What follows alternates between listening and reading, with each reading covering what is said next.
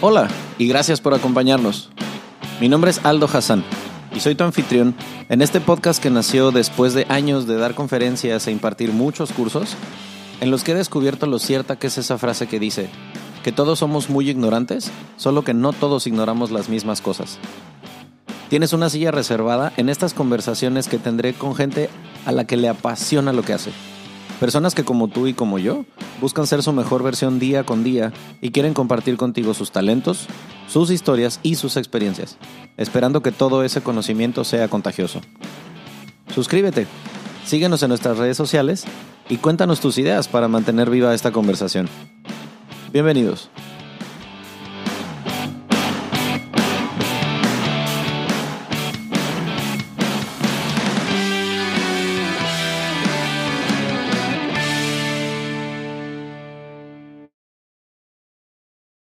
Eso precisamente es algo que vamos a tratar de hacer hoy, de que un tema que regularmente la gente en cuanto lo escucha le sale urticaria, le pica, le da comezón y quiere salir corriendo. Vamos a evitar, vamos a tratar de evitar que así sea. Así que a los oídos que nos estén escuchando, bienvenidos al episodio de El Centésimo Mono. Este, gracias por acompañarnos otra vez. Hoy estoy presumiendo que estoy compartiendo micrófono con Olga Linden, que es nutrióloga con, a ver si no la cago al, al dar la descripción, ¿ok? Porque Marta de baile. Nutrición clínica con especialidad en bariátrica. ¿Todo bien? Bueno, más o menos, es nutrición clínica y bariátrica. Y pero bariátrica. Es lo mismo. Ok, bueno, close enough. Este, Close ahorita nos va a explicar de qué se trata la cosa, pero con lo que vamos a empezar el episodio es con quiero que ustedes ahorita no importa en dónde estén, o sea, a lo mejor están en el en el coche, están en el trabajo haciendo ejercicio, lavando los trastes, cambiando pañales, no sé. Lo que sea que estén haciendo, vean su reloj o su celular y no vean la hora, vean la fecha.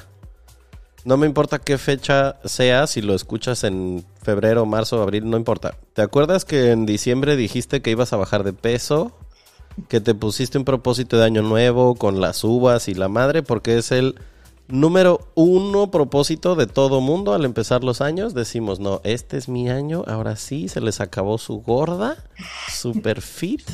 Ahora sí le vamos a chingar al gym, olvídate, ¿no? tres semanas después ya uno no se acuerda ni de los propósitos que hizo.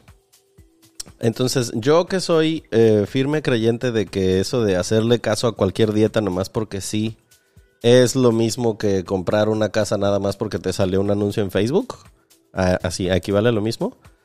Preferí traer un especialista que sepa muchísimo más que tú y que yo y que nos diga por qué a veces es peligroso como nada más hacerle una dieta que a tu tía dice que le funcionó o que en Instagram alguien dijo que era un challenge y ahí vas, ¿no? Entonces vamos a hablar de varias cosas respecto de esto, de, de las dietas sin tanto postureo, pues, porque de pronto también em, empezó a pasar que la nutrición y, y la gente que postea cosas sobre nutrición se volvió como muy trendy, muy, muy este, fashionista la cosa y a veces siento que se empieza a perder un poco el mensaje. Entonces, nada, primero gracias por acompañarnos. ¿Cómo estás, Olga? Muy bien, gracias por invitarme. ¿Desde dónde estás acompañándonos? Estoy acompañándolos desde la hermosa ciudad de Mérida, Yucatán. De la región que le llaman, pero, De la región. mm, pero no eres oriunda de Mérida. Claro que sí, nene, no escuchas mi acento. Ya lo tengo. Soy duranguense de corazón. ¿Y cuántos duranguenses hay en Mérida? Pues no he encontrado ni uno solo. Un alacrán por ahí que alguien se ha llevado de souvenir y tú. Ni un mugre alacrán hay Y por ya. acá. Qué barbaridad. ¿Cuánto llevas en Mérida? Llevo, voy a cumplir apenas dos años. Voy para dos años. Y eh, es que hace ratito estábamos platicando del... Así como luego las, la- los icebreakers en todas las conversaciones son el clima, cuando hablas con alguien que vive en. Mérida, no es un icebreaker. Neta, en buen pedo sí es una cuestión el clima en Mérida. Sobre todo para alguien que no, que no creció con ese calor de la ciudad, ¿no? Yo creo que ni los de aquí se acostumbran. De verdad es difícil acoplarse a este calor, pero tiene tantas cosas bonitas que el calor sí lo puedes dejar de un lado. Exacta, exactamente. Pues nada, este, traemos algunos temas bastante sabrosos que vamos a tocar en el episodio, pero eh, primero eh, te voy a pedir que desarrolles algo antes de que huyan antes de que salgan corriendo, porque esta gente va a hablar de nutrición y yo no quiero que me remuerda la conciencia de que ya no me queda la talla treinta y pocos. Ok. Me acaba de explicar algo que se llama el síndrome de la bata blanca. Y yo prefiero que lo explique la doctora porque a mí se me hizo como, güey, wow, claro, tiene todo el sentido del mundo. ¿Qué es eso del síndrome de la bata blanca? Es que realmente pasa, o sea, cuando estás en el área de la salud y en el área de la salud, sobre todo en el área hospitalaria, de verdad es que yo creo que ayuda mucho ponerte en los zapatos de otras personas. Y si te pones en el zapato de alguien, los zapatos de alguien que está acostado en una cama un mes, donde solamente ve batas blancas entrar y salir de su cuarto, pues es como comer pollo todos los días y ya tienes hasta la madre y al rato vomitas el pollo. Claro. Entonces hay un síndrome que al paciente de verdad, o sea, y no nada más al hospitalizado, hay gente que le tiene fobia a los médicos. Entonces, cuando tú le dices, oye, te voy a llevar al doctor, se le sube la presión. Entonces, no, le juro que la presión está bien, pero pues ya la trae arriba cuando llega el doctor. Entonces, es un. O sea, la sola amenaza de ir con el doctor ya la amenaza de ir con el doctor, la glucosa se le sube, la presión se le sube, o sea, se sienten mal.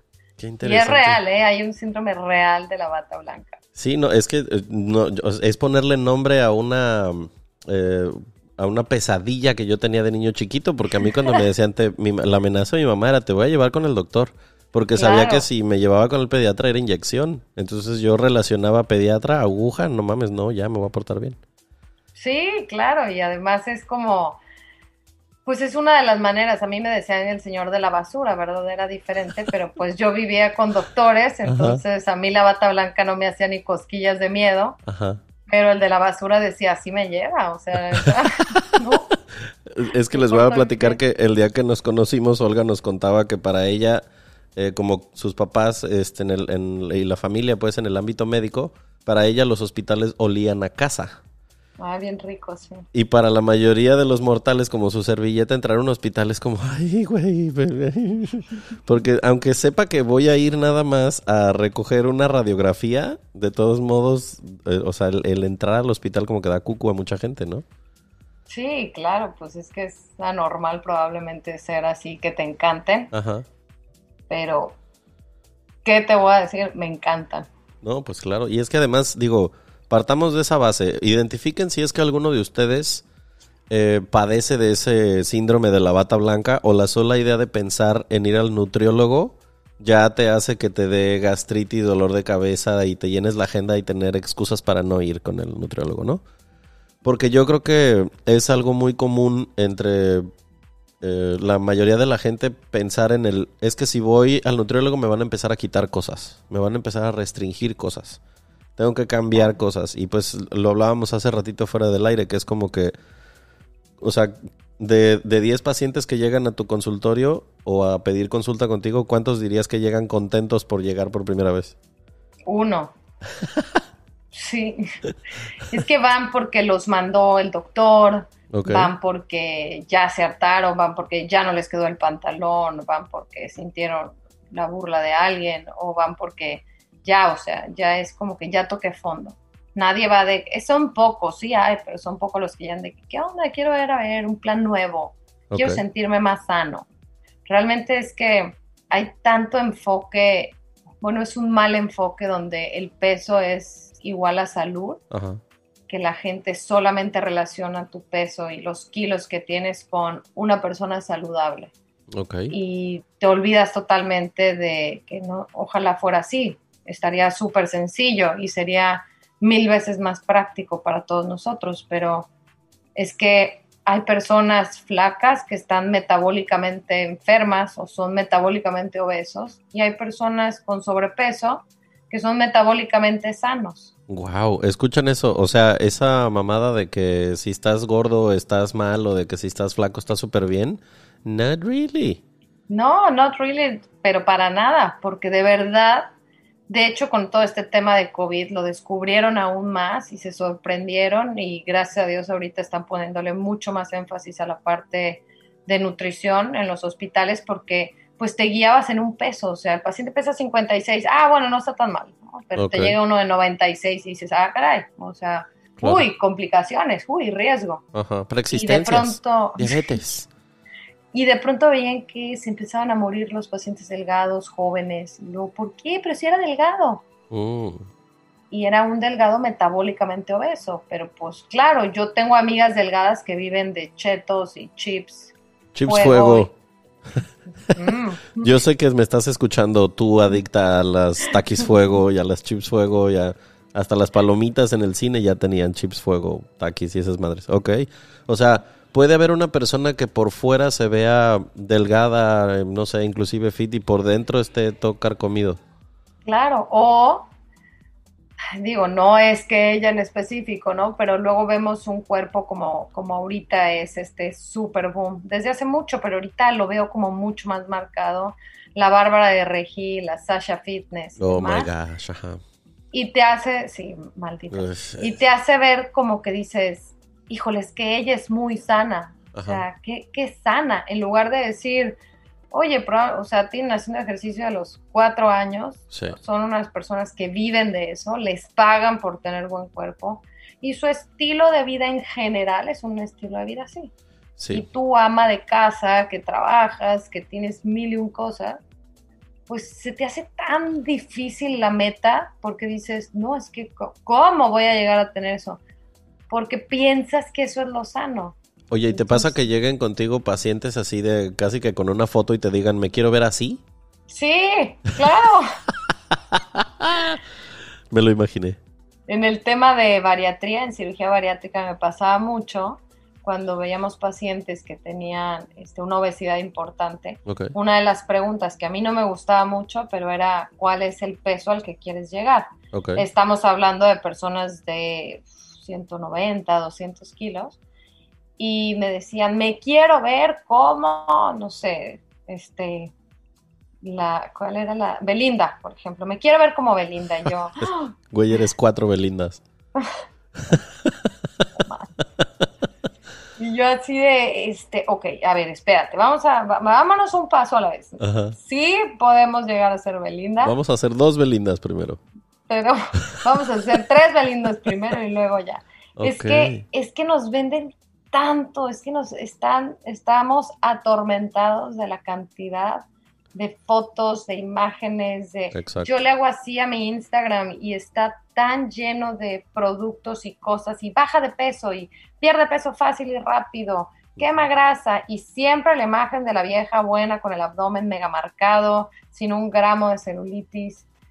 Y, la realidad es completamente otra. Y aunque lo sepas y aunque muy en el fondo lo sepamos de que todo está con Photoshop, no dejas de voltearte a ver al espejo y decir, híjole, es que ¿cuándo voy a quitarme esto? ¿Cuándo voy a lograr esto? Y fíjate que eh, justamente sobre, sobre esa autopercepción al verse al espejo, creo que es, a mí me hizo mucho sentido algo que nos decía un amigo mío en la prepa que era futbolista, que alguno de mis cuates estaba hablando sobre un jugador que era muy atlético, ¿no? De esos que siempre parece que acaban de salir del gimnasio.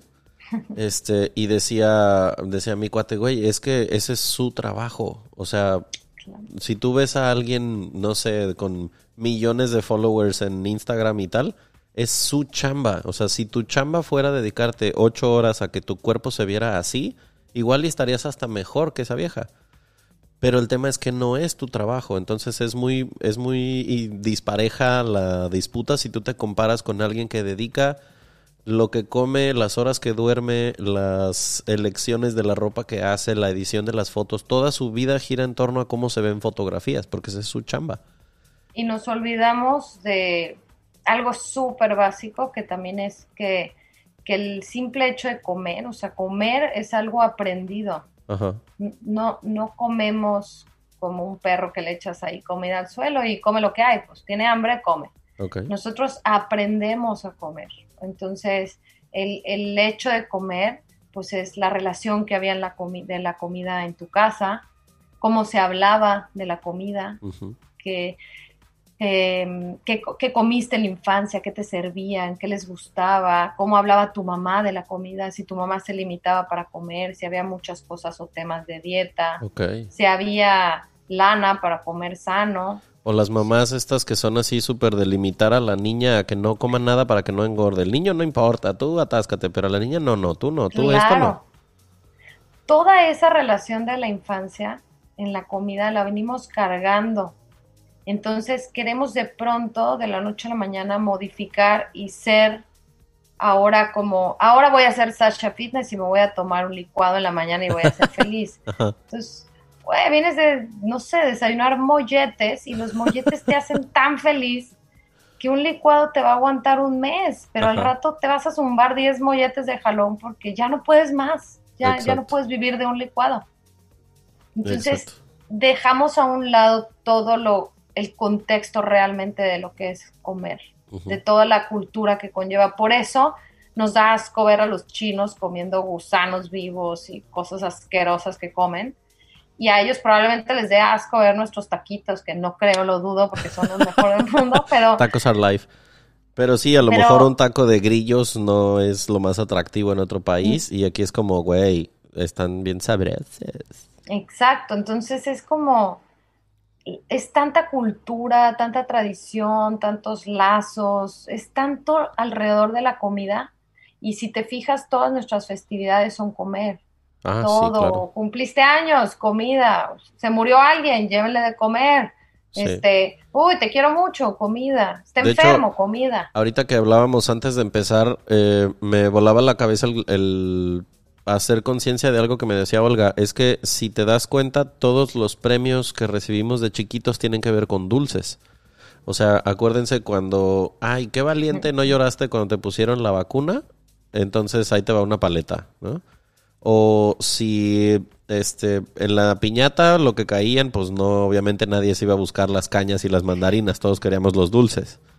O la mamá, si ibas al supermercado como niño, las ganas de ir con tu mamá al super no era otra cosa más que en el pasillo de salida decir, ¿me compras esto?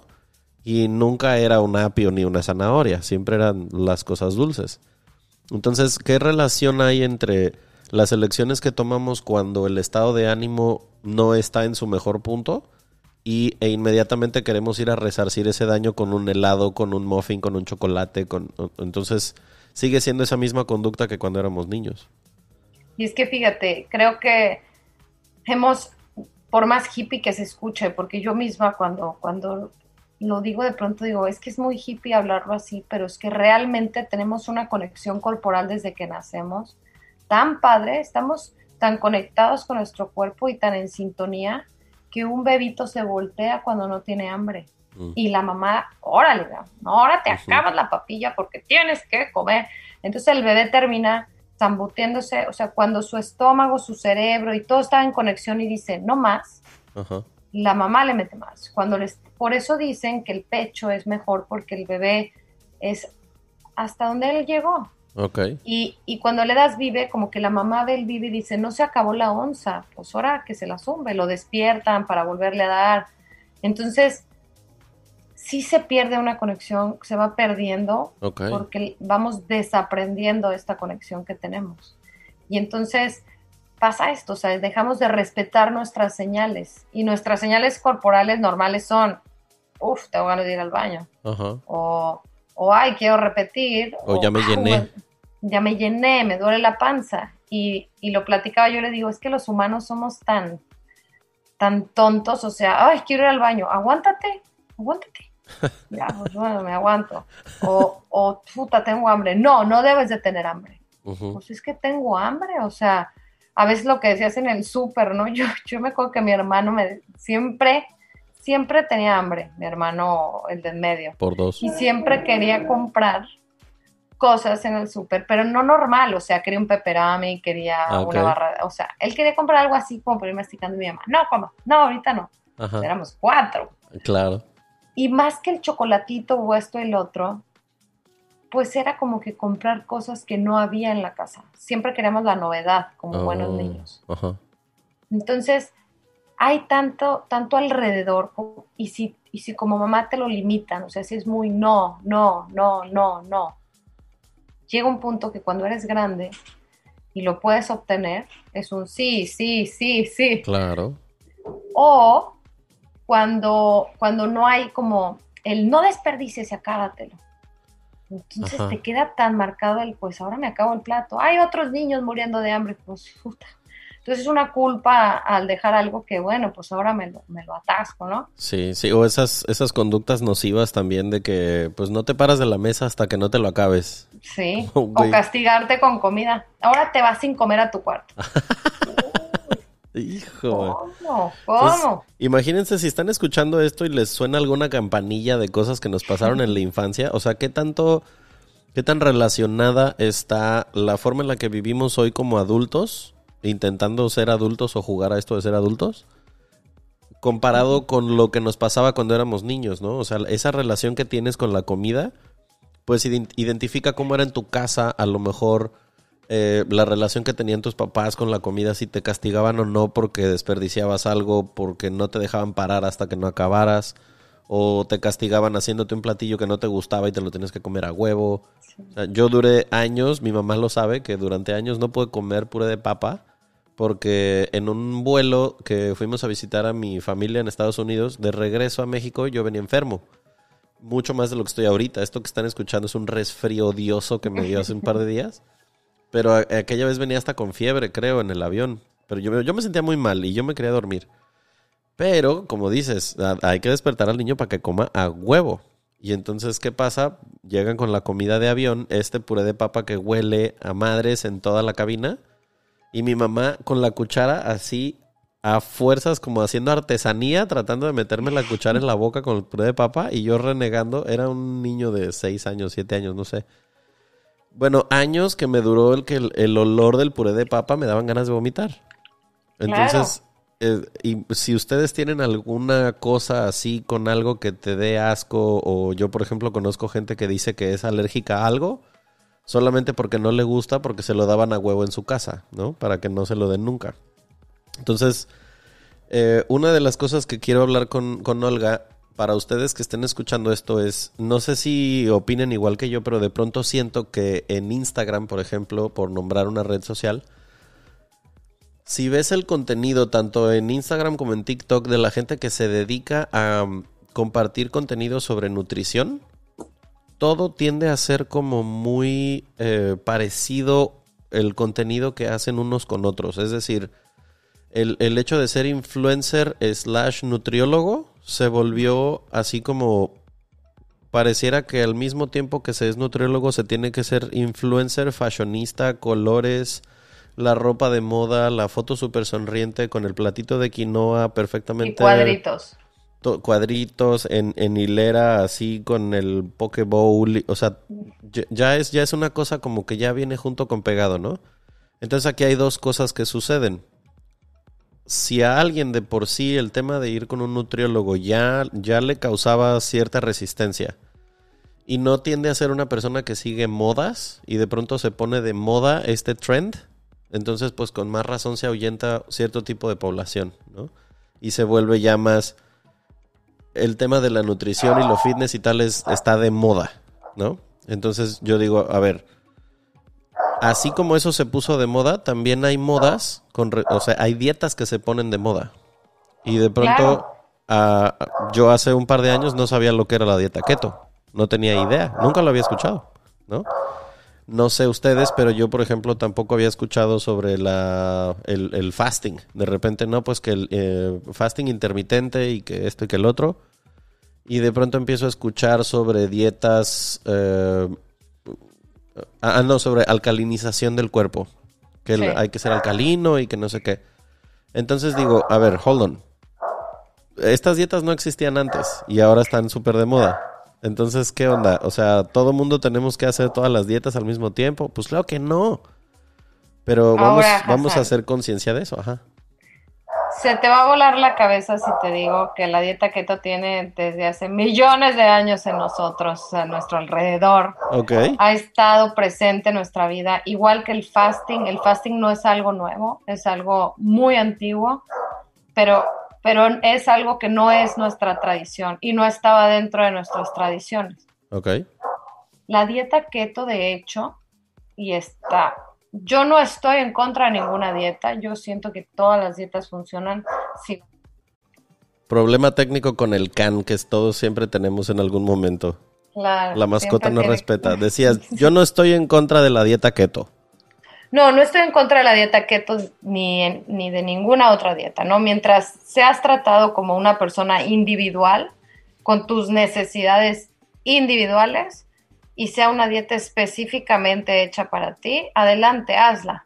La cosa es que no se hacen así ese tipo de dietas porque son unas dietas muy generalizadas. Ok. Entonces las reparten como chicles. Todos lo mismo, todos, todos. Y he tenido varios pacientes que les ha ido muy mal después de una dieta keto porque nunca les preguntaron si eran hipertensos, si tenían problemas de riñón, si tenían alguna enfermedad extra. Solo les dijeron, ah, estás gordo, dieta keto.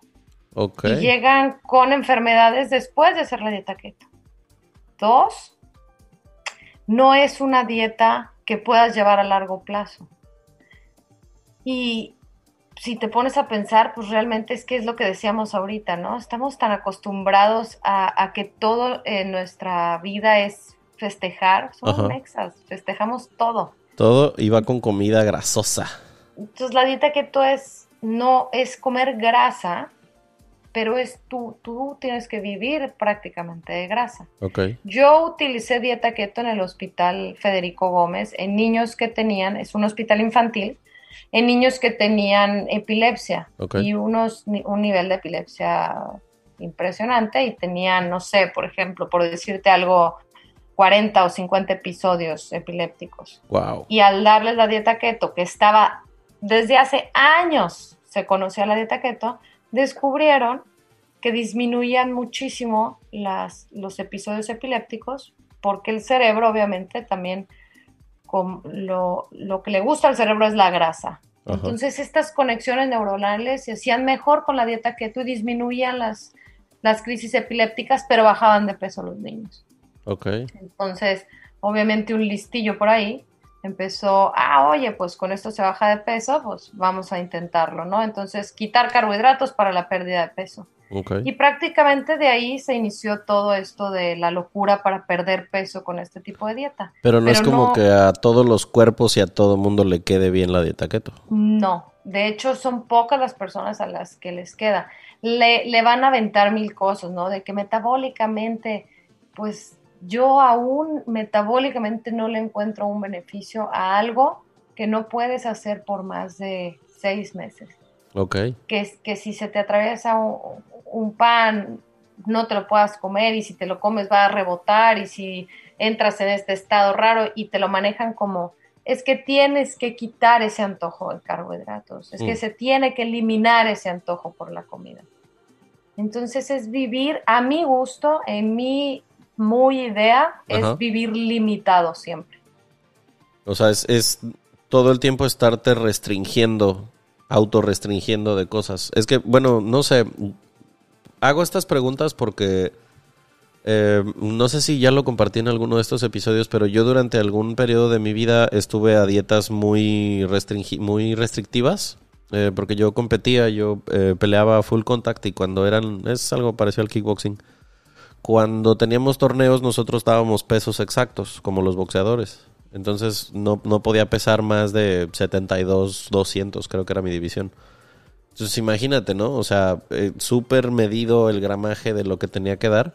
No podía comer muchas cosas. Pero me acuerdo que me decía el, el entrenador, no, no, la dieta no la veas como algo prohibitivo, velo como algo que te enseña a tomar mejores elecciones para lo que quieres conseguir. O sea, tú quieres conseguir un tipo de cuerpo, un peso y poder pelear y conseguir un campeonato, entonces comerte un bolillo no te lo va a dar. Pero comerte otra cosa que sí está en la dieta, sí te lo va a dar. Entonces, tú te acercas o te alejas de tu meta.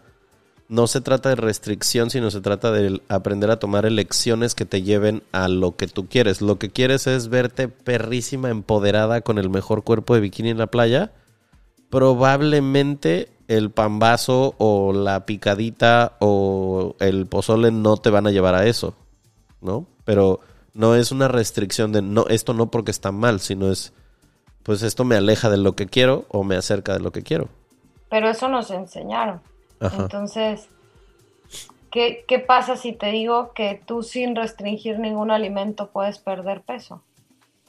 ¿Dónde firmo? Que tú, Sí, que tú sin, sin restringir alimentos puedes ser más sano, que te puedes sentir con más energía, que puedes evitar enfermedades a largo plazo, que puedes mejorar lo que tienes ahorita y notarlo rápido. Pero el tema es que yo llego contigo y, y, tú dices, chin, se me va el paciente, bueno, una dieta keto y una pastillita. Y baja rápido de peso, ahí lo mantienes un rato pero tú sabes que no va a durar mucho tiempo así porque es muy difícil hacer esto, o sea, es muy difícil durar en una dieta que sea una dieta con tantas limitaciones. No quiero decir que no, hay personas que llevan años en dieta keto y son felices y es su estilo de vida. Tú lo dijiste ahorita, tú luchabas, ¿ahora luchas? No. ¿Ahora puedes vivir una dieta así como la que vivías antes? Ni de pedo. Porque no la necesitas, porque no, no necesitas competir, porque ahorita no es indispensable para ti. Exacto. Y en el día a día, pues es indispensable las que son mamás, cuidar a los hijos, eh, atender la casa, ir a trabajar, manejar, hacer ejercicio, estar de buenas, tener tiempo para ti, darte un gustito. Entonces, imagínate que tú vivas siempre comparándote con alguien que no está nunca en, los, en tus zapatos y quieres ponerte unos zapatos que no te quedan, porque no estás viviendo lo que la persona está viviendo, no haces cinco horas de ejercicio. Yo vi el documental de Beyoncé, porque Beyoncé. porque fan. porque fan. Y la verdad me traumé porque obviamente como tengo en el cerebro esto de que todos traemos de criticar, lo primero que dije es, no manches, está hecho una puercaza porque sale después de haber tenido sus bebés y se ve Beyoncé, o sea, inmensa, ¿no? Ajá. Y sale todo lo que hace Beyoncé para, para lograr otra vez su objetivo y, volver a cantar y hacer no sé qué cosa. Y baila cinco horas al día. Cinco horas al día y dieta. Y está el entrenador ahí y la de la dieta ahí y le están cuidando a los niños y ella está baile y baile. Cinco horas. Fuck. Yo a veces no tengo una para ir al baño y Beyoncé tiene cinco para bailar. Wow. Entonces, como que cuando también pones esta perspectiva y tienes como un poco de compasión hacia ti, que creo que eso nos falta Cañón. muchísimo, o sea, tener autocompasión y no autocompasión, que ahora está este tema de la generación de cristal, pero no autocompasión de, oh, pobre de mí, uh, no, pero, pero realmente creo que vivimos tan, como que con, tantas cosas, las personas están como que tan, necesito hacer esto, necesito hacer lo otro, necesito estar de buena, necesito verme bien, necesito estar fit, necesito comer de moda, necesito traer, da, y, y nos perdemos tanto y vivimos en una lucha de sensaciones internas que nunca se van a acabar, porque te sientes culpable porque tienes hambre, pero tienes hambre, entonces tu cerebro te va a hacer que comas, pero pues estás en dieta keto, entonces pues no puedes comer eso, pero es tu cumpleaños, pero te hicieron un pastel. eso acaba, eso acaba de pasar en mi oficina, así de que alguien que está súper restricto de dieta keto y llega, ya sabes, la Martita. La típica Martita con el pastel de chocolate de Costco de, ay, amiguita, feliz cumpleaños. Y todos de, güey, ¿es en serio que te trajiste un pastel de chocolate? No manches. Entonces, claro que veías a la otra así casi que sudando y con el síndrome de abstinencia de quiero una rebanada de pastel. Entonces ahí fue donde yo ya me cuestioné, no sé qué tan fácil es para ti tomar esas elecciones para comerte o no la rebanada, ¿no? Pero es que eso me trae al siguiente tema. O sea, la razón por la que mucha gente no va o no vuelve con un nutriólogo es por esa sensación de culpa que queda a veces, o, lo que hablábamos hace ratito el gallo, que es el, como el miedo al regaño, como el, ok, ya, ya me animé a ir con un nutriólogo, a que me den una dieta. A veces la resistencia también viene desde pensar que la dieta va a ser muy insípida, de que todo lo que te van a dar no sabe a nada, y a veces es simplemente porque basamos ese juicio en experiencias de otras personas, otra gente que hemos visto que a lo mejor no sé, pasó por una cirugía gástrica, una cosa así, y pues dieta blanda y gelatina y caldito de pollo, y pensamos que así son todas las dietas, y no mames, nada que ver. O sea, hay dietas en las que te permiten, échate tus tacos de chicharrón y cómete el huevo a la mexicana, y, o sea, no es como que todo vaya a ser acelgas con apio. Pero mucha gente se queda con esa idea de que vio a alguien que su dieta era súper insípida, entonces ya por eso no me paro. Y la otra es como, este, ahorita te voy a preguntar acerca de tus pacientes que me contabas, que me decía Olga, es que hay gente que parece que ya desde que entra al, al, consultorio ya sabe que se va a llevar un regaño porque no siguió la dieta, ¿no? sin ir muy lejos, hoy en la tarde que estaba comiendo con unos amigos, uno de ellos venía llegando del nutriólogo y nos contó que le dijo que los triglicéridos los trae hasta las nubes y no nos extraña porque somos mucho de ir a comer carne, ¿no? En fin, decía otro de ellos, güey, una vez a mí mi vieja me llevó de que arrastras al nutriólogo. Cita uno, le da la dieta, cita dos, dice regresé y creo que ni siquiera perdí, creo que hasta gané kilos porque no siguió la dieta. Y entonces el güey iba más que por otra cosa preocupado por el regaño del doctor. Que dices, cabrón, no tenemos cinco años, ¿no? Pero ¿por qué nos da esa sensación, esa relación que se crea entre el nutriólogo y el paciente? Es la que tenemos que cultivar y entender que pues hay que trabajar en equipo, por más eh, cliché que se escuche, ¿no? Como entender que es alguien que neta quiere que tú te sientas mejor. Pero eso sería lo padre, ¿sabes? Que, que llegara a esta conexión donde, donde realmente hicieras un, un, plan de alimentación para cada uno. Y tú lo acabas de decir ahorita sin querer, se te salió como que me permite comer, la dieta que me permite comer unos taquitos de chicharrón.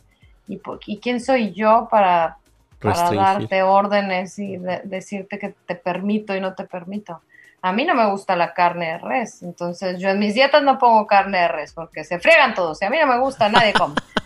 Entonces, pues a mí no me gusta porque no me gusta. Y si yo voy a un doctor y me dice, tienes que comer carne de res, es que no me gusta. Es que no lo hago ni por salud, no me gusta. Entonces, es que es importante que lo comas. Ok, va, voy a sufrir mucho cuando me la coma. Pero por salud, está bien, pues lo hago, ¿no? Por salud lo hago. O, llegas y ya es, el paciente sabe, porque desde un niño de 5 años sabe que dieta es comer frutas y verduras. Toda la plancha y lechuga, viva la lechuga para todos. Chingo de lechuga y zanahoria. Y realmente dieta es saber que para ti, para tus, tu actividad, porque todos tenemos una actividad diferente, para tus gustos, para tu religión, para tu cultura, para tus tradiciones, ¿qué es lo mejor que puedes hacer? Entonces tenemos esta idea errónea de que dieta es bajar rápido, fácil, sencillito, rápido, fácil, sin el más mínimo estrés. No muevas un dedo, vas a bajar. Tómate este pinche jugo de arándanos de no sé qué parte de Asia y pierdes 5 kilos en dos días. Exacto. Y desinflámate y quítate todas las enfermedades del mundo. Entonces, hay, hay tanto, tanto tabú y tantas cosas alrededor de lo que es la realmente la nutrición que opaca a lo que es la ciencia de nutrición. Y la ciencia de nutrición es, es, saber comer, saber qué comer para cada quien. Exactamente. Entonces, no puedo, yo soy gemela y mi gemela y yo tenemos el cuerpo completamente diferente y, y tomamos del mismo pecho y nos dieron la misma papilla y crecimos en el mismo ambiente familiar y tenemos cuerpos diferentes y tenemos enfermedades diferentes y nos gustan cosas diferentes. Ok.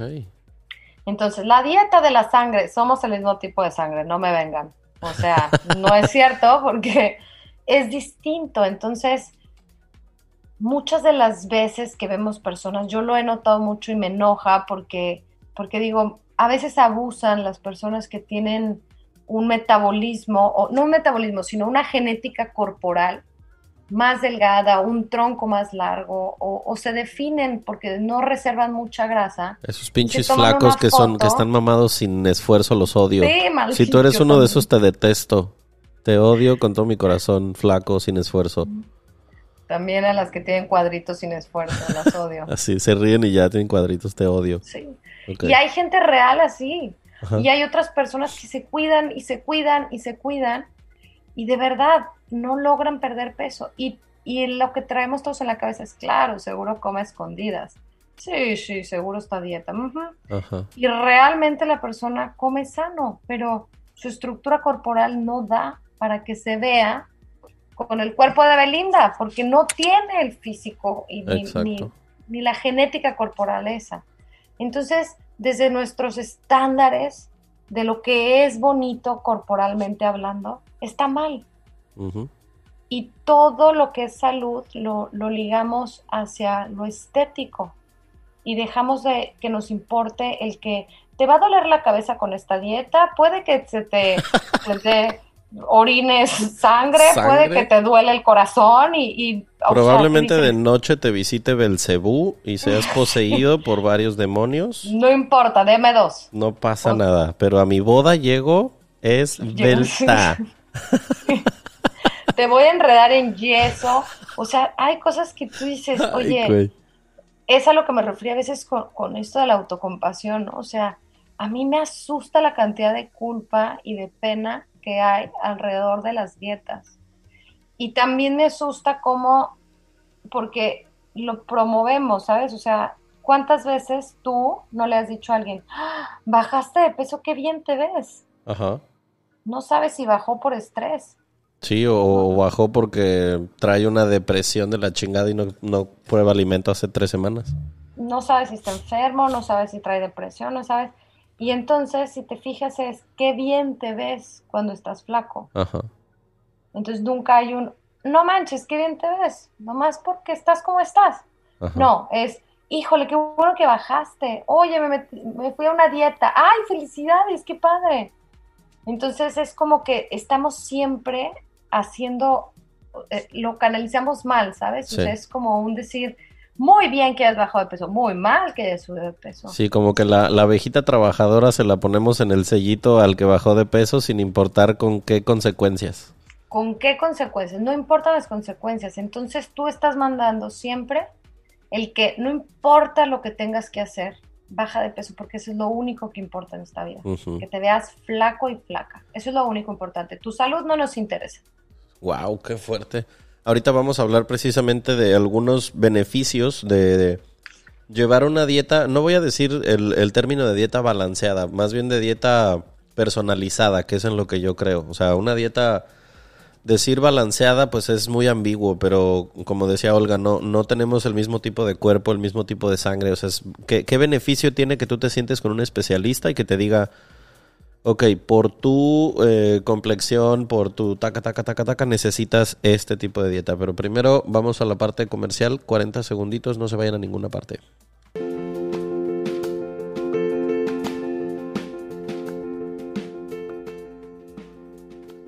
Lo más valioso que tiene cualquier empresa son sus recursos humanos. Cuando se cuida a los empleados, ellos cuidan de los clientes.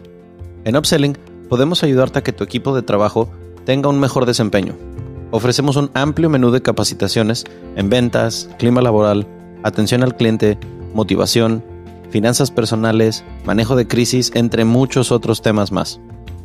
Nuestros capacitadores personalizan todos sus cursos y conferencias a tus necesidades. Contáctanos en Upselling en Facebook o Instagram. Dale un giro a tu negocio, vende más y sé Upselling.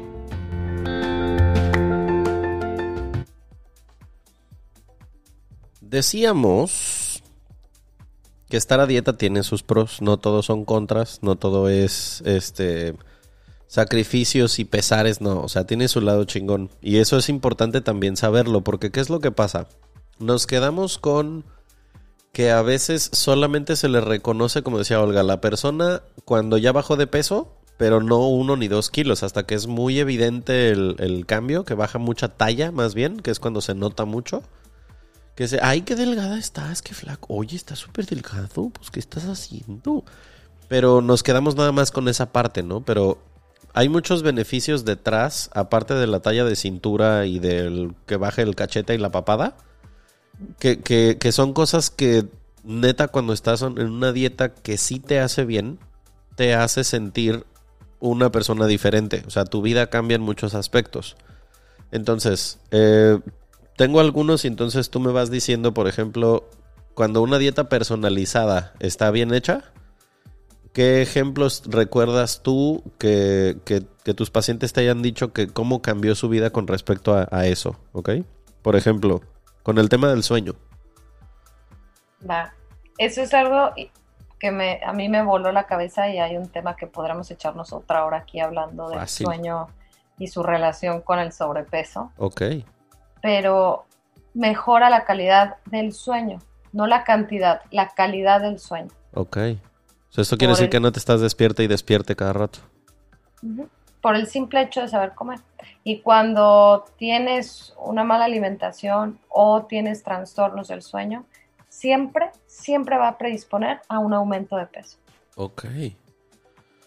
Eh, con otro, por ejemplo, con el tema de ir al baño. Es una fregonería, es de mis temas favoritos y se ríen de mí porque a mí me encanta hablar de popó, no sé por qué, me fascina hablar de temas de popó, a todos les pregunto, ¿cómo hiciste popó? Y dicen, mm, normal, y yo, ¿qué es normal? ¿Qué color? ¿Cómo? Churrito, palito. Pero la popó habla mucho, la popó es, es un tema interesantísimo porque habla mucho de, de ti, de cómo estás. Ok. De, de cómo estás comiendo, de, de, si estás sano o no, de si tienes alguna enfermedad así muy en específico, lo puedes ver con la popó. Ok. Y, y digo, aquí igual ya me voy a salir completamente de esto, pero creo que es algo muy importante. En la, en la maestría me encantó que nosotros centrifugábamos popó Y, y, estaban haciendo, estábamos haciendo un estudio para ver la microbiota, o sea, todos los microbios que están en el intestino y, que, arrojamos algunos ahí en la poposilla, y cómo eran los de una persona sana en comparación con una persona que tenía una enfermedad de Crohn, que es una enfermedad intestinal, que es una inflamación del colon. Entonces, es, estaban haciendo un intercambio fecal, ponían no, no una embarrada de popó al otro, pero era de una manera más científica, pero así Esos métodos están bien, quién sabe cómo. Así como una embarrada. Pero te lo juro que era, o sea, ya está, de hecho, si te metes a Google, métanse a Google, por favor, para que no piensen que es una embarrada de popó y no vayan a hacer cochinadas, por favor. o sí, pero, con consenso. sí, exacto, pidan permiso antes. Pero es este, se, se, recuperan las personas cuando les pones, hacen un, trasplante fecal o, una... Sí, o sea, hay una repoblación bacteriana de una persona sana con una, microbiota sana, con estas bacterias intestinales sanas, hacia un enfermo y ¡pum! desaparece la enfermedad. Y no solo se ven eso, se ven en enfermedades como la depresión. Está comprobado que las personas deprimidas tienen una diferente, diferentes bacterias intestinales que las personas que no tienen o nunca han sufrido depresión. O sea que te cambia la química en el sistema digestivo el estado de ánimo. Pues es que tu microbiota, todas tus bacterias intestinales que son tan meramente en el colon, en el intestino, pesan dos kilos.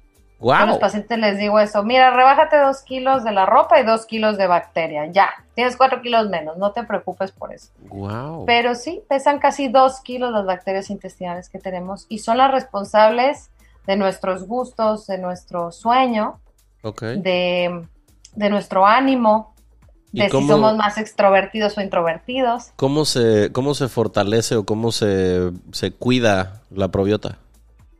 La microbiota, se cuida comiendo bien, sabiendo qué cosas comer y qué no. Y le puedes dar en la maíz con una dieta muy restrictiva. Ah. Las dietas donde no consumes, o sea, la mejor manera de tener una microbiota sana, que la microbiota sana te va a hacer prevenir del cáncer, prevenir de diabetes, prevenir de obesidad, prevenir de un millón de enfermedades, es comer una dieta muy, eh, muy variada, variada en frutas, variada en verduras, y el alimento favorito de la microbiota es la fibra. Ok. Y la fibra que está en las frutas, en las verduras, en los cereales integrales. Y pues una de las dietas, las dietas, o en su mayoría las dietas, lo primero que quitan son frutas y cereales integrales, o cereales de todo tipo. Sí. Entonces yo me quedo pensando en eso también, digo, ¿y, y la salud intestinal? Claro. pues es lo más importante, es lo que te va a hacer que tengas realmente un estado de salud óptimo. O sea, piénselo usted cada vez que va al baño, este, ¿es un viaje placentero o es un pesar, no? O sea, ¿es usted el que sabe que come poquito de más o picante y araña las paredes y es malísimo para las uñas por la porcelana? O, por ejemplo, pues yo que conozco gente que padece de estreñimiento, que bendito Dios, yo no tengo ese problema. Pero, o sea, debe ser horrible ese, ese, ese rollo de, de la, de la, este, constipación y de decir, güey, o sea, hace dos, tres días que no voy al baño, es como, wow, ok. Y eso... ¿Crees que hay personas que piensan que eso es normal? que no mames, no. Por, por, favor, vayan con Olga. Este, da, de, incluso da este, citas online, por favor, no importa que esté en medida. Eh, tercer concepto, el asunto de sentirse con más energía. Sí, pero fíjate, es incluso hasta por la microbiota. Ok. La microbiota te hace que de verdad, o sea, estás tan bien nutrido y hay tanta, tanta variedad de microbios nuevos que estás muy activo y, hay, hay muy, te sientes eufórico, te sientes con ganas, te sientes con energía, no te da hambre, no tienes esta sensación de picos de hambre o de ansiedad o de ganas de comer así. Ok. Entonces, el no tener estos picos de hambre, a veces la falta de energía es hambre no es falta de energía, es hambre. Oh. Necesitas energía, necesitas comer. Hablando de cómo afecta una dieta personalizada en el aspecto de la libido sexual. También, brutal, brutal. Oh. Porque fíjate, hasta involucra temas. Obviamente la libido sexual es, va más allá de relacionado nada más con la nutrición, porque es mucho tema también de psicología y de algún tipo de enfermedades o padecimientos que venga arrastrando la persona. Pero se ha visto que muchos tienen o hipertensión o algo, o sea, al final de cuentas tienen algún tipo de más grasa, colesterol, triglicéridos, etcétera. Entonces, más allá de eso, cuando tú empieces a cambiar la alimentación para ti específico, empiezas a ver cambios que empiezan a afectar tanto en tu nivel emocional que se te mejora todo, la calidad de todo se mejora. de todo, señores. No van a necesitar pastillas de ningún tipo, ¿me escuchan? Este, sí, de verdad. En cuanto al tema de la, la, memoria y la retención, el desempeño mental, ¿cómo afecta una dieta en, esos, en ese aspecto? Mira, no sé si habrá algo que esté científicamente comprobado, pero yo como doy con mis estudios de ratoncitos, ¿verdad? Pero sí han hecho muchos estudios en el tema de, la alimentación y, por ejemplo, Alzheimer y enfermedades así. O, ahora que hay muchos casos de niños que tienen autismo, ahora de pronto es un boom de niños con autismo. Sí, sí, he escuchado ese rollo. Que yo antes decía también como, ah, caray, o sea, yo no me acuerdo jamás haber estaba en el salón y, ah, él tiene autismo y ahora, de verdad, hay muchos. Sí. Entonces, una de las partes dicen que es por la alimentación, porque comemos alimentos como ya procesados, con mil y un químicos, cosas ahí. Entonces, que va a afectar nuestra capacidad de conexiones neurológicas o va a tener que repercutir de algún, en algún grado, ¿no? Las gelatinas llenas de colorantes, y etcétera, etcétera. No metería las manos al fuego yo porque no, no domino ese tema de, neurología para decirte, sí, claro, eso afecta. Porque yo crecí también comiendo gelatina, comiendo paletas de colores, pintándome la boca azul todo el tiempo de... Con los ring pops que te dejaban la boca de colores. Y somos unas personas súper sanas, entonces no sé qué otras conexiones haya, pero definitivamente se ha visto en, hicieron un estudio padrísimo en los esquimales y veían en unos chiquititos que obviamente pues ya estaban, no, no, no eran niños vivos y hacían unos recortes en el cerebro y veían cómo por lo que habían comido las mamás y el pecho, por lo que les daban de comer y los chiquitos pues que no lograban sobrevivir, pero veían que tenían un, un, este, unas conexiones mucho mayores, el tamaño del cerebro era más grande, Dicen que tenían un IQ mayor al, de, los americanos. Y que era por lo que comían, porque era una cantidad de omegas, de pescados, de cosas muy naturales. Y nosotros pues obviamente comemos. Creo que somos de las poblaciones que menos omega 3 comemos. Definitivamente. Pues porque te gana el omega 6, el 9 y pero omega 3 somos de las que de los más bajos, ¿eh? los mexicanos. Cuando tú recibes a un paciente por primera vez, ¿cómo, cómo determinas eh, si ese paciente está listo para empezar un proceso de nutrición? O sea, ¿hay, hay, una forma en la que tú te puedas dar cuenta de si el paciente está listo o no? Sabes que yo creo que todas las personas es como cuando dices, híjole, creo que todos necesitan ir con un psicólogo. Yo creo que todos necesitamos ir con un nutriólogo, cosa que te evitaría mucho si desde niños tuviéramos una educación alimentaria mejor desde la escuela. Sí. Pero todos necesitas ir con un nutriólogo porque todos tenemos necesidades de verdad diferentes y dieta es, no es un restringir, dieta es lo que conforma en tu alimentación de un día, tan tan. Entonces, creo que todos están listos, todas las personas están listas, hagas lo que hagas, seas quien seas, tengas el cuerpo que tengas, todos están listos como para saber si lo que están comiendo está bien, si son, pero enfocado meramente a temas de ¿estoy siendo saludable o me estoy pasando de lanza comiendo matcha y ya sea camu camu, chía y solo sobrevivo de, superfoods? Y de pronto, pues resulta que el de camu camu y matcha, pues no estás tan sano y tampoco es tan bueno que comas todo eso por tal y tal razón. Ok. Entonces creo que nunca he determinado si alguien está listo o no. Más bien me ha pasado como que de pronto digo, no puedo, no puedo con este paciente, o sea, tiene tan, tan arraigado el tema de que solamente quiere perder peso y así, que digo, nunca va a estar listo. Claro. Y, luego me engancho con ellos y me, me apasiono hasta que no les cambiamos el chip. Y es que esa es una cosa que debemos tener bien en cuenta, que a veces, no sé, vamos a pensar en una persona que el 31 de diciembre con sus uvas en la mano dijo, yo ya estoy decidido a que voy a bajar de peso y órale. Y 15 días después estaba inscrito en un gimnasio si es que el semáforo rojo se lo permitió, ¿no? Ok, entonces en muchos resulta que pagas eh, la inscripción y tal y a, veces hay asesoría de algún coach extra, ¿no? Que te cobran por darte asesorías y a veces ellos mismos te dan dietas.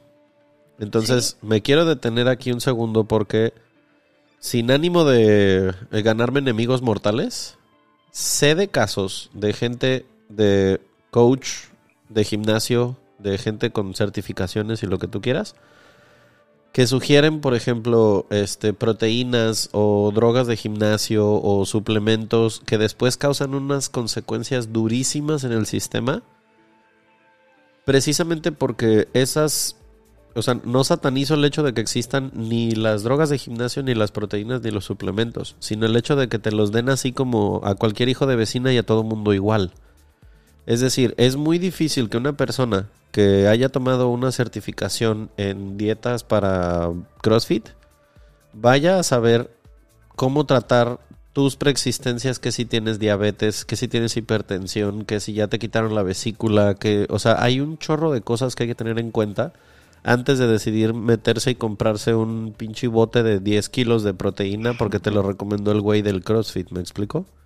Entonces, eh, ¿cómo, ¿cómo, sugerirías tú que, que, la gente, no digo que no use estos suplementos, pero cuál sería el camino correcto?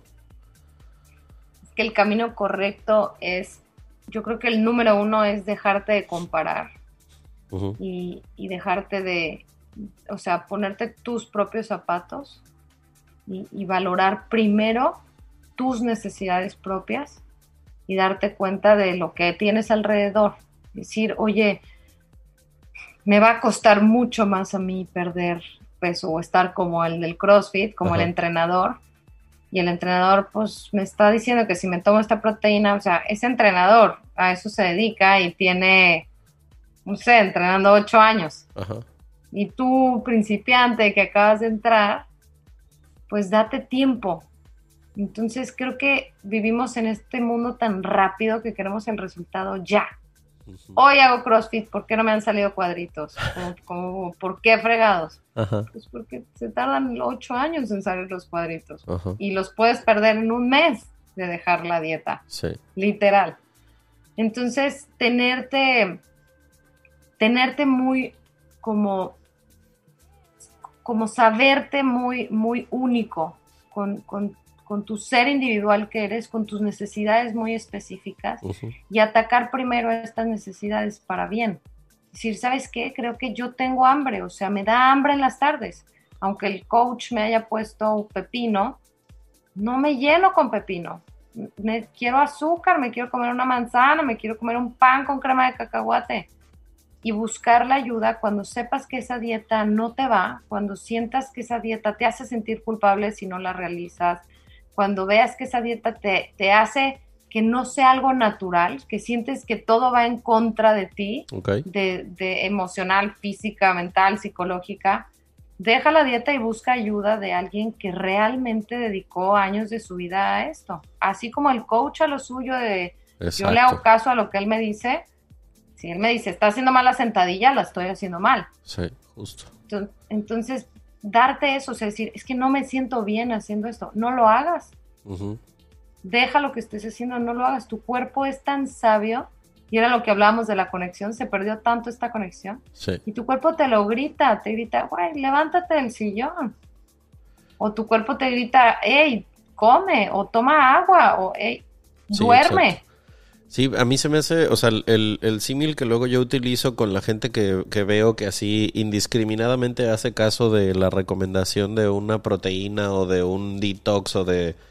O sea, me acuerdo de una amiga que un día se le hizo buena idea meterse a un detox de unos chingados juguitos que no comía nada y todo el día solamente estaba tomando unos juguitos de no sé qué onda y al cuarto día ya se nos estaba desmayando la pobre mujer porque no fue una buena elección para su cuerpo. Lo que digo es, imagínate tú que tengas un problema laboral, que en tu trabajo te corrieron o te cambiaron de puesto o lo que sea, ¿no? Entonces ya, te despidieron injustificadamente. Vas a ir a la Junta de Conciliación y Arbitraje, ¿no? A quejarte, porque no, pues me corrieron de mi chamba. Y allá afuera hay un chingo de, en el, término leguleyo se dice guisacheros, que son güeyes que no son abogados, pero son tramitólogos y le saben a, tienen amigos allá adentro y lo que sea, ¿no? ¿Son abogados? No. ¿Son especialistas? No. Pero a eso se dedican. El resultado puede salir bien o no. Si decides porque te van a decir, ah, yo te llevo tu caso, a ver, sí, no, tú dime aquí, yo de los 100 mil pesos que vas a cobrar, yo te voy a cobrar 20. Y a lo mejor ganan el caso, a lo mejor no, quién sabe, porque no son especialistas. Es exactamente lo mismo si tú vas a un gimnasio y le preguntas sobre dietas a un coach porque no es especialista en dietas, en el cuerpo humano, en la fisionomía de el sistema digestivo, de todo lo que hemos estado hablando aquí.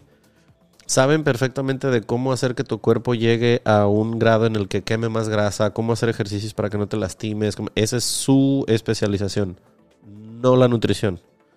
Entonces, si no irías a pedirle a un guisachero que te lleve tu caso legal, tampoco le pidas una dieta a alguien que no es especialista en nutrición o a una influencer que se dedica a verse bien en las fotos. A una, ¿cómo se llama esta mujer? Este, Bárbara de Regil, que es como que, güey, esa mujer no sé qué consuma, pero está súper hypeada todo el tiempo y me queda claro que su dieta no solamente incluye aguacate. sí. está muy cabrón. Pero claro, es que empiezan a salir estas personas que que pareciera que todo el tiempo están así súper arriba en el rush y sí, positivas y uy, wow, tú dedícate al fitness. Una, en las redes sociales nunca, jamás en la vida lo que veas es 100% real. Se dice, en redes sociales ni se dice lo que se piensa, ni se piensa lo que se dice. Ahora, si, si tu autoestima de pronto sientes que se ve afectada o, reniegas cuando ves una fotografía, si eres mujer y ves una fotografía de una mujer que es a tu juicio está más guapa, más buena, más sexy, más lo que quieras y dices, oh, pinche vieja, pero de todos modos ahí estás viendo sus fotos. El autoconcepto que estás teniendo para contigo, puedes, puedes quitarle el foco a la otra persona y ponerlo en ti mejor y empezar a tomar elecciones que te lleven a que sin importar cómo se vean las otras personas, la imagen que te regrese el espejo te guste más cada vez. O sea, no hay foto o más bien no hay pantalla más chingona a la cual darle like que al espejo cuando te gusta la imagen que te devuelve. Y fíjate, qué padre que dices eso porque hay, hay una, una cosa padrísima que dieron, que cuando tú te hablas mal, y, y, sobre todo las mujeres tenemos esto muy, mucho más arraigado que los hombres, esta autocrítica total de siempre, o sea, bajarle un poquito el volumen de la crítica y subirle un poquito al volumen de, de vamos bien, o sea, calma, todo, paciencia, tranquila, órale, échale. Y metas cortitas, no, no la meta de que ya cuando mi hijo está en la universidad, me ha nacido a tope, espérate. Entonces, igual con el cuerpo, cuando yo me vea como Bárbara, oh, hey, o sea, hoy hice ejercicio, oye, tengo una semana siendo activa cuando no era activa. y que te aplaudas esos logros pequeñitos en lugar de decir, nunca voy a estar así, es que ve nada más cómo me veo. Claro cuando empiezas a hacer estas críticas al cerebro, le llegan señales como de estrés. Y de estrés significa de verdad señales como de, güey, corre, rápido. O sea, de, de, de, verdad, prepárate porque, porque algo va a pasar, ¿no? De esos que te hacen brincar mil kilómetros, mil hacia alturas locas. Así está el, tu, tu cuerpo cuando estás diciendo, qué mal me veo, estoy mal, esto y lo otro, todo el tiempo, todo el tiempo, te ves fatal, qué horror entonces a tu cuerpo lo traes en un estado de estrés constante. Ok. Y no ves cambios. Y al contrario, entras en este círculo todo el tiempo de, de todo es un malestar, no logras esto, no logras lo otro, pero tengo hambre, pero tengo culpa porque tengo hambre, pero entonces, pero si sí tengo hambre, si no tengo hambre, ahora me siento mal, me duele el estómago, no quiero hacer ejercicio porque me siento mal. A que si comieras bien y tienes energía y tienes ganas y volteas al espejo dices, vámonos chingona, Llevas cinco días comiendo rico, bien, tienes energía. Qué rico irme a caminar hoy, a correr, a andar en bici, a hacer gym, lo que se te pegue la gana de ejercicio. Y las, o sea, la, la, la química en el cerebro, ¿cómo cambia cuando te permites levantarte del sillón y caminar, correr un rato, lo que sea, pero activar el cuerpo, la neta, sí, sí da muchos beneficios? Em, una de las, de las razones por las cuales yo quería hacer este episodio con un especialista era para que escucharan eh, los términos científicos que, se necesitan saber para que entendamos de que, ah, no se trata nada más porque yo diga que una dieta esté bien o no. Lo que pasa es que de pronto me, doy cuenta de que existen tantas ofertas y tantas... Eh, eh, tanto ruido alrededor de gente que te dice que solamente su método es el que funciona. O sea, no sé si a ustedes les pasen los comerciales en Instagram, pero a mí me aparecen luego de coaches, de fitness coach que dicen, eh, este, deja de hacer scroll. Si quieres bajar de peso, escucha esto. Y es como, ya olvídate de todas las dietas. Esta es la única, the ultimate diet y no sé qué mamadas. Cuando realmente la persona que te lo está vendiendo le está hablando una pantalla y no tiene idea dónde vives, qué edad tienes, qué enfermedades has padecido, qué te gusta comer, qué no. Entonces yo diría, si algo queda de toda esta charla, en, resumen, creo que lo primero que puedo extraer sería una que nos sirva el haber escuchado esto para hacer zoom y entender y hacerle hacer conciencia de qué relación tenemos nosotros con la comida. O sea, para nosotros la comida es un escape cuando hay estrés, es un refugio a la ansiedad, o es algo que no te importa y pues tampoco le prestas mucha atención? O sea, ¿cómo convives tú con la comida? ¿Cómo era la relación con la comida en, tu casa, con tu mamá? Porque de ahí mucho viene también a veces el por qué eh, nos propasamos, ¿no? ¿Por qué tenemos esos excesos? Vacíos emocionales que cubrimos con comida. Dos, que si estás consciente de que quieres hacer un cambio físico, mental, de energía, de dormir mejor, de que este no sé, eh, ir al baño más seguido, tener mejor condición de vida, condición física, echártele la microbiota. La microbiota, echártele, echártele encima a tu pareja dos de cada tres días de la semana en lugar de una vez cada 15 días. O sea, ¿por qué no hacerlo mediante una, este, una dieta personalizada? O sea, Primero sería identificar tu relación con la comida y segundo decir, bueno, acudo con un especialista, igual por mera curiosidad para ver cómo me va, a ver cómo, cómo está la dieta que me propone esta persona. Pero entender que no todos los nutriólogos trabajan igual. O sea, hay un dicho que dice que no le puedes perder el amor al sexo por haber tenido un mal amante.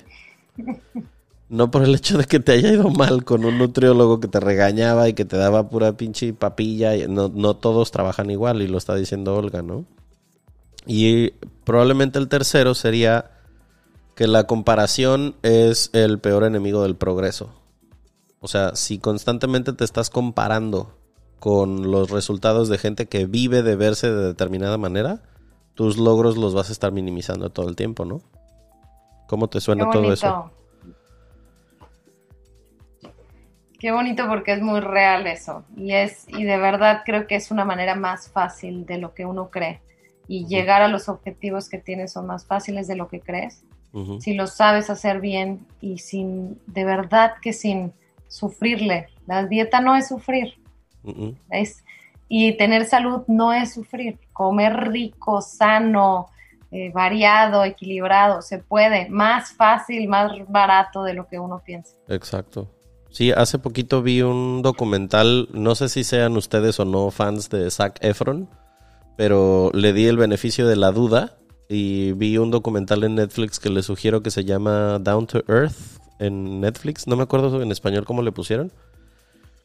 Hay un capítulo en el que él va al Mediterráneo y mucho del capítulo se trata de la dieta mediterránea, de que es uno de los lugares en donde la gente es más longeva y más saludable sin embargo, tú ves la dieta que la gente lleva y no es que coman este apio y perejil todo el tiempo. O sea, comen pasta, comen pan, toman vino todo el tiempo, café.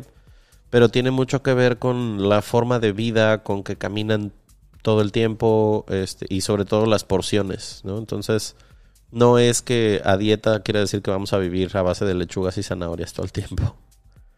Exacto. No es así la cosa. Este, ¿qué más quieres agregar antes de que nos vayamos, Olga? Bueno, primero que nada, mil gracias porque este tema de la nutrición a mí me apasiona tanto que yo podría hablar un millón de horas. Gracias a los que se quedaron escuchando todo y espero que a alguno le haya quedado o le haya ayudado un poquito a darse cuenta que él no es el que está mal, que no, no es él el que no es bueno para hacer dietas o ella, que no eres tú, que pueden ser las dietas las que te están fallando a ti. Entonces no eres tú, es, es todo lo demás. Es, entonces tenerte un poco de paciencia y no tirar la toalla, tirarla y volvértela a poner e intentarlo. Como dices tú, ¿no? No es por una sola persona que te haya hecho mal, no es una sola dieta la que no esté, la que esté mal. Entonces, no dejes de, de, perseguir lo que quieres, pero persigue salud antes de perseguir lo estético. Persigue tener una mejor salud porque es lo que te va a llevar a hacer realmente un cambio positivo. Exactamente. ¿Cómo te encontraríamos en redes sociales para que te empiecen a llover pacientes que quieran verse como Bárbara Regina? Todos los que quieran verse como Bárbara Regina. Mira, en Facebook estoy como Saber Comer por Olga Linden. Ok. Y en Instagram estoy como Saber Comer by Olga.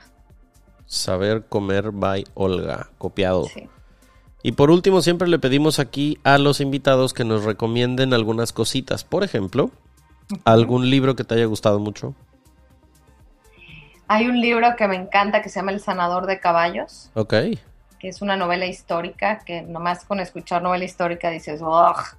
Y yo desea eso, pero es una novela que te pica porque involucra amor por los animales, amor por la familia, por la medicina, por la ciencia y, te hace ver cómo en la vida se necesitan como gumaros para ser perseverante, para lograr lo que quieras, seas quien seas. Qué chingón. Está buenísimo el libro. No lo había escuchado, pero vamos a echarle ojito porque se oye sabroso. Sí, está muy bueno. ¿Alguna serie, película o documental que te haya gustado mucho? Soy la vieja más aburrida del mundo en eso porque odio las películas. No puedo ver películas ni, ni, ni series porque nunca las acabo.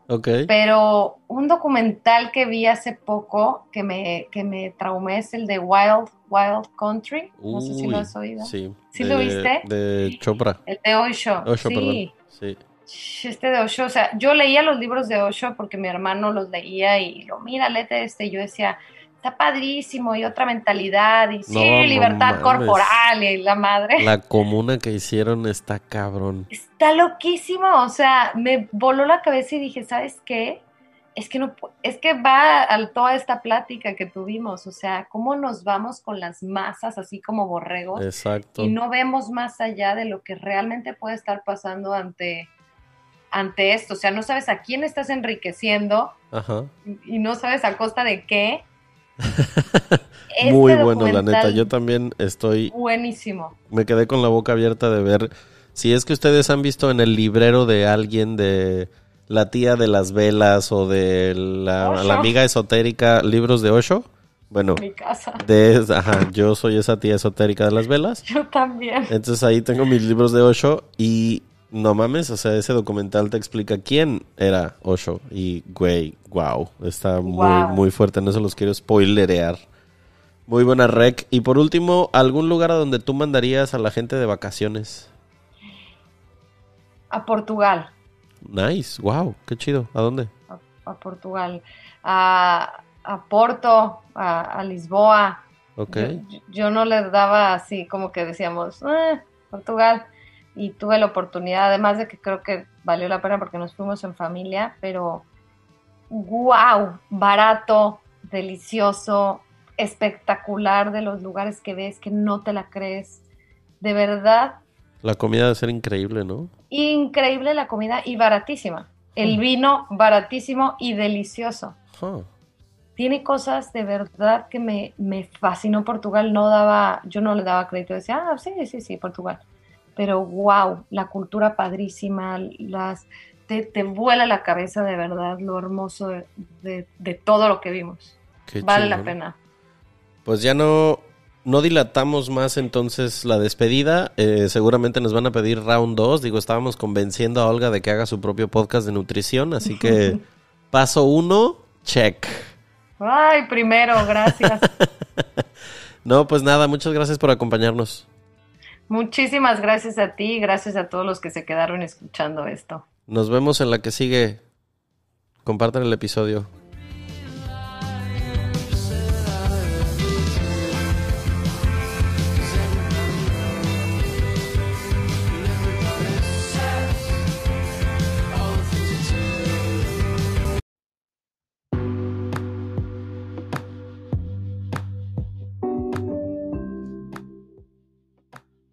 ¿Alguna vez escuchaste sobre la teoría del centésimo mono?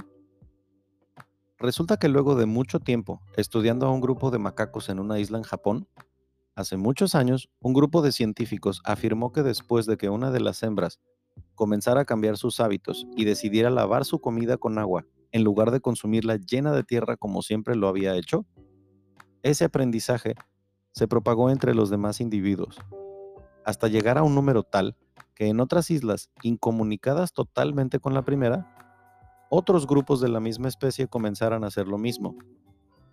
Sea o no verdad, el concepto me fascinó.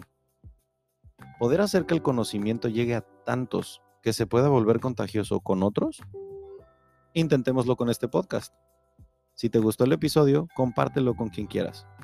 Déjanos tus comentarios en el centésimo mono podcast en Instagram y gracias por acompañarnos de nuevo.